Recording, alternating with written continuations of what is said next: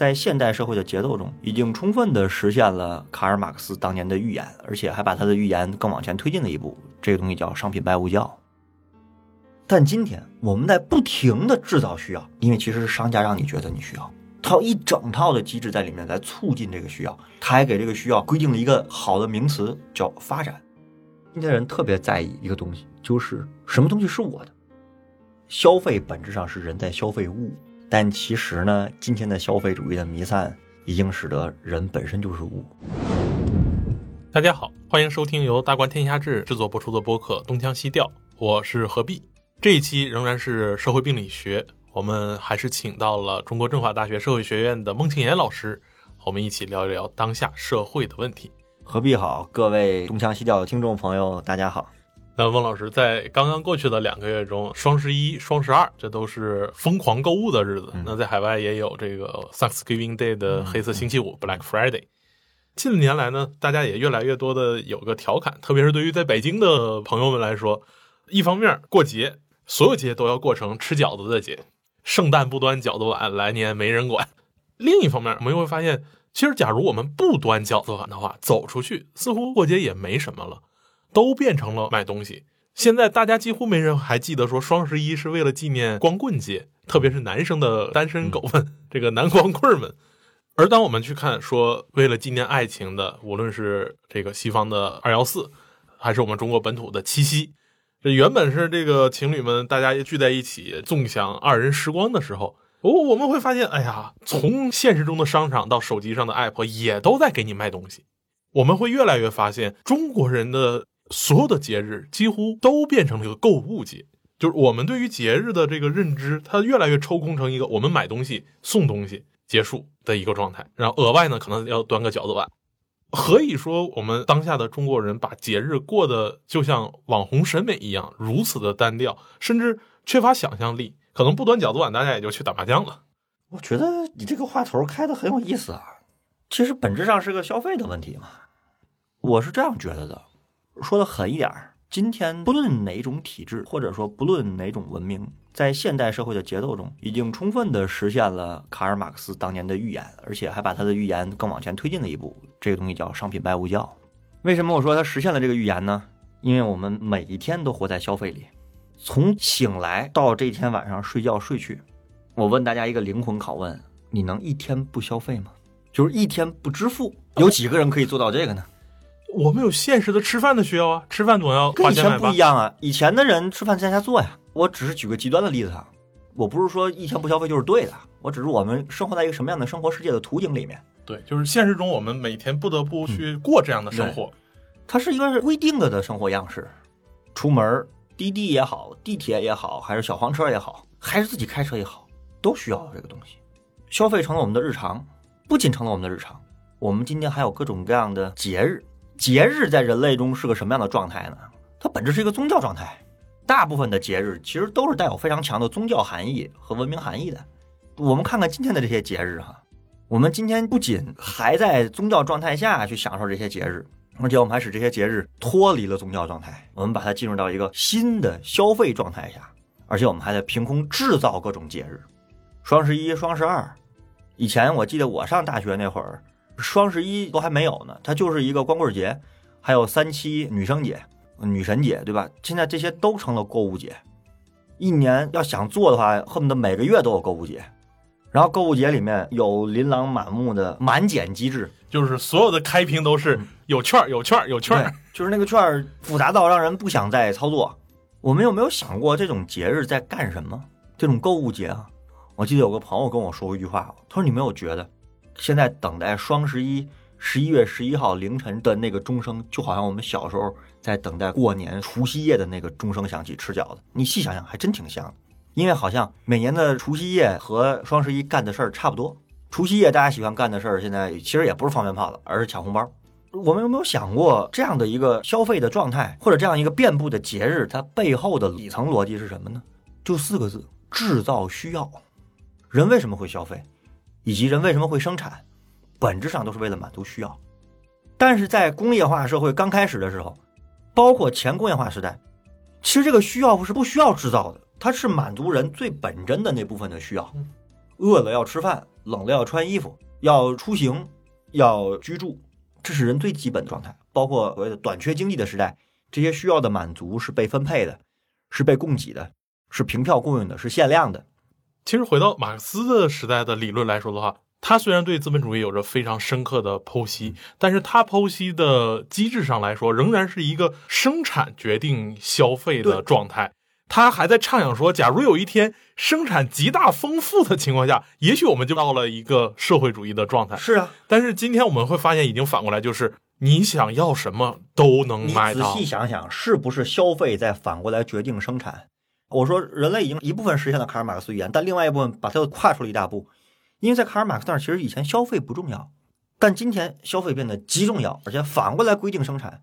他在不断的制造那些你以为的需要，其实需求一旦疲软，从商家到生产者都会恐慌，说我生产出来的东西卖到哪儿去？对这时候我们就会发现，真正在促进整个经济系统运转的，反而是你要不断的有需求。今天的生产部门和营销部门在一个公司里面，哪个更重要呢？我们理论上都知道生产部门最重要，但现实中你看看，营销环节是不是有时候比生产重要的多呀？而且开的工资还高。还是回到那四个字：制造需要。本质上，人类的需要不是被制造出来的，它是天然有的。但今天我们在不停的制造需要。我有段时间换手机，换手机我就特别不愿意回我妈那儿。我妈看见我换手机就会问：“哎，又换手机了？过去手机坏了？”我说没有。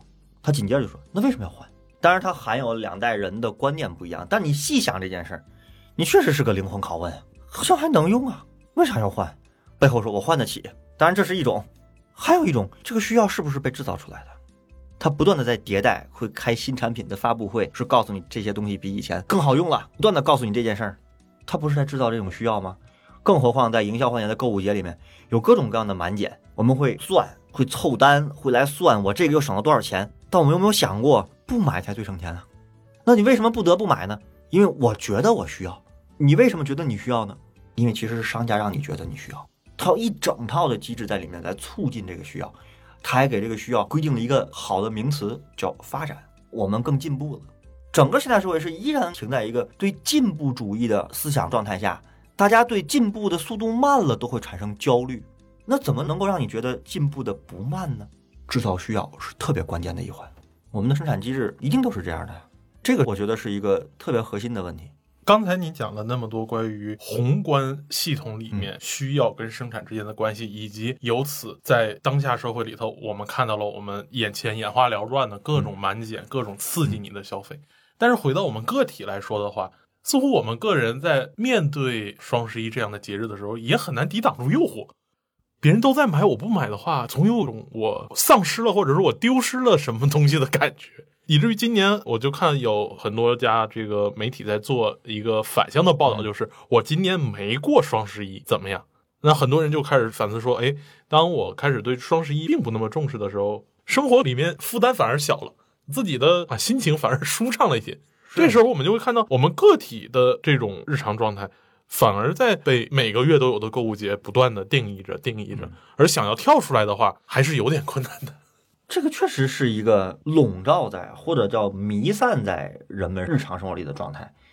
之所以说是弥散的，就是它是每个就像空气一样，我们有时候会基于理念而产生的各种各样的虚假的幻想。什么叫虚假的幻想？我特立独行，我保持独立，我不受这些东西的侵蚀。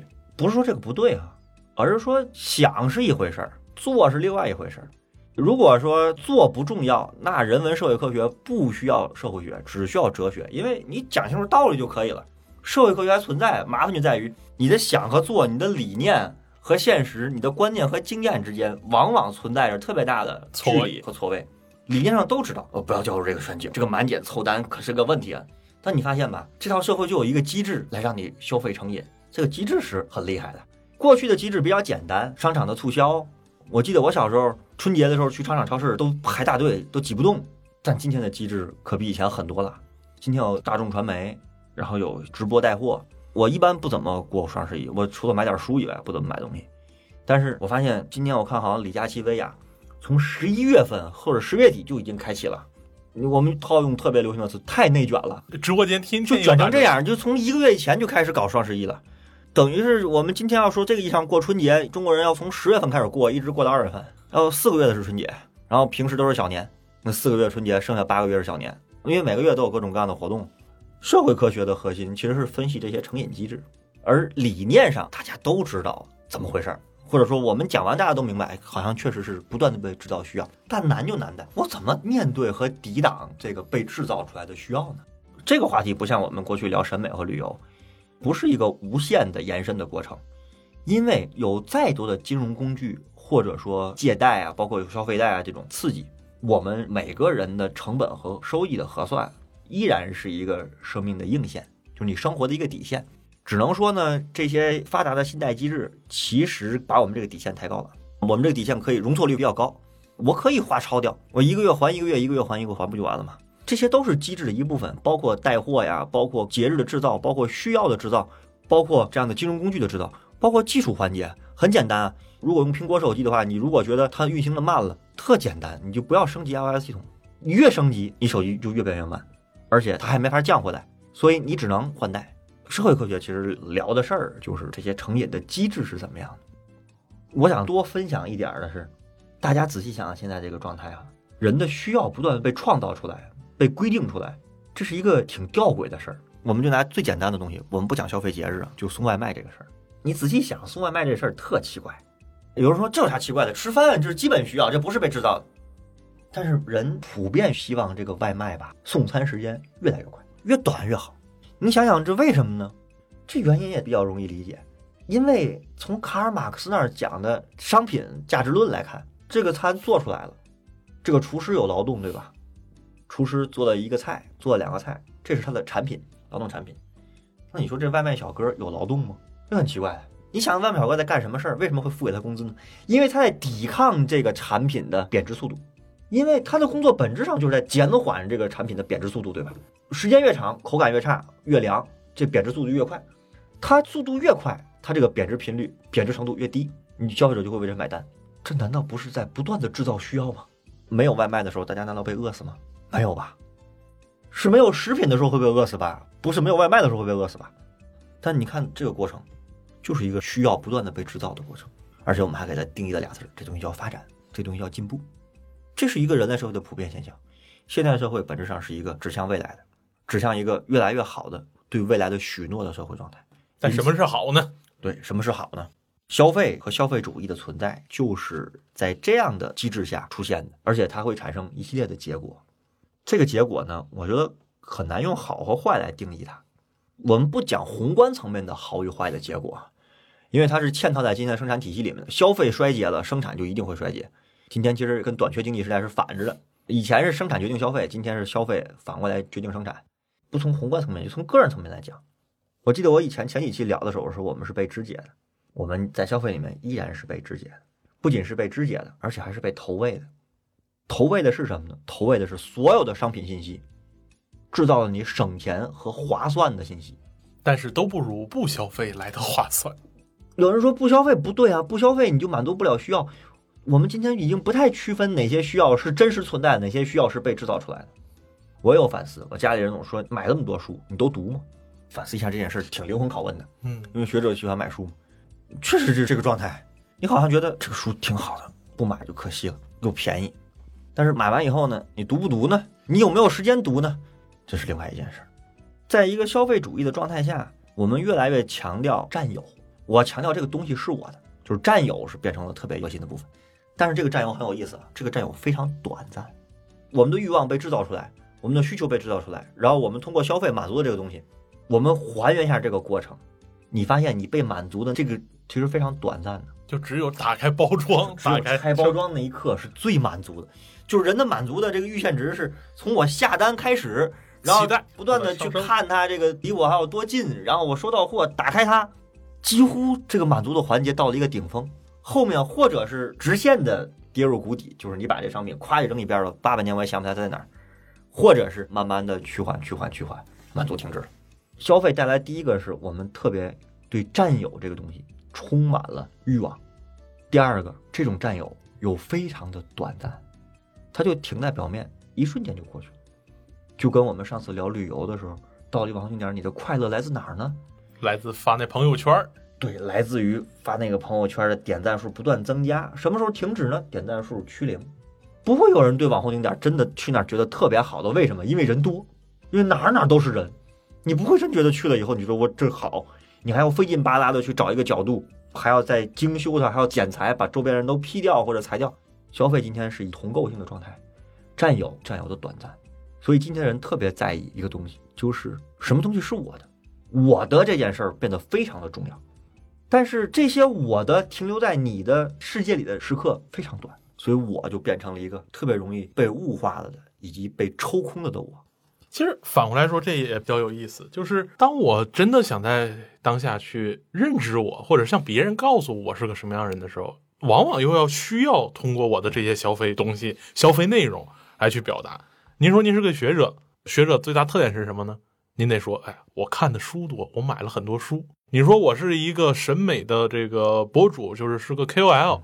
那你是哪个方向呢？那我可能说，哎呀，比如我在古风这方面，我在这个中国传统的这要素上面花了很多功夫，买了很多东西。这时候我们就会发现，不仅仅是说我在通过消费去满足我现实的或者是虚幻的需要，更重要是消费，同时又反过来在向社会来去定义我，去让大家说，OK，我是通过你在日常消费什么东西判断你穿的衣服是什么呢？嗯，戴的配饰是什么？我跟你是不是一个 level 的？是不是有共同的语言？很多的时候，其实，在大城市的社交场合里面，可能不是那么熟。先说，哎，您这衣服不错，嗯，你这表不错，您最近在玩什么呀？哎呀，你用的这个香水，这个我也在用。这个时候，我们会发现，消费本身。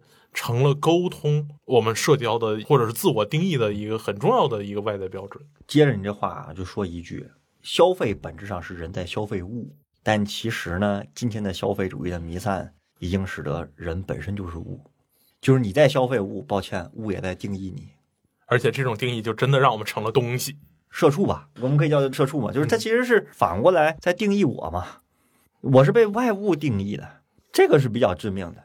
我的全部或者我的大部分是靠这些外物的东西来确定我的存在。当然，我觉得消费还有一个功能啊，就是减压嘛。你说在九九六之外，大家也确实比较减压，不是说好与坏哈，这是在现实中比较隐秘的一个功能，就它确实让你不用过脑子。过脑子的时候就是算一算这到底划不划算，就这点事儿过脑子，其他时间也不太用过脑子。你经常看李佳琦跟薇娅的直播间，你那节奏多快啊！推一个商品的节奏，而且又总是饥饿的所谓的去营销，所谓限量版。怎么可能是生产技术达不到呢？对吧？这一定是个营销策略，而不是个生产策略呀。哪有可能说我限量版是因为我生产不出来这么多东西？不是的，大部分状态都不是的，这是一种营销状态呀。我们全都被这些东西所规定着，这就是我们的生活样态，也可以说是现代人的一个宿命。这是工业化往后运转的一个必然宿命，这几乎是一个逃不掉的命运。当然，我觉得这种状态不会一直延续下去。因为我还是坚信，最终还是生产决定消费的，它会有一个螺旋运转的阈值。我们说消费反而决定生产，有一个基本前提是大家的购买力和你的生活成本之间，它是一个系统啊，包括新一代也是一个系统。到了那个阈值的时候，大家的消费自然会衰退。我觉得这是一个正常的状态。如果说它有什么现实的社会结果，我们不说经济上的，一个现实结果就是人们越来越沉醉在这种状态里面。沉醉在短暂的占有和外物的定义里面，几乎不太能够自拔。这是我对消费的基本看法。非常感谢孟老师，从我们每一个消费的节日，每个人打开包装的那个快乐，去看到说这背后是一个现代社会对于人的本身的不断的塑造和物化的过程。似乎看起来还是没药啊，的确比较灰暗。我不知道为什么你总用“灰暗”这个词形容我们这档播客，很光明是吧？这不是一个光谱的问题，这是现实的问题。就是我也没说它好，也没说它不好，就像科学家一样，我们这种现代人是被什么所塑造的？我们来拆解这个道理。我们是在暴露事实。对我跟你讲个笑话来结束我今天的聊天。我跟你说，我今年双十一就没怎么买书，你知道为什么吗？家里放不下了。你看，新的需要出现了吧？谢谢孟老师，谢谢谢谢各位。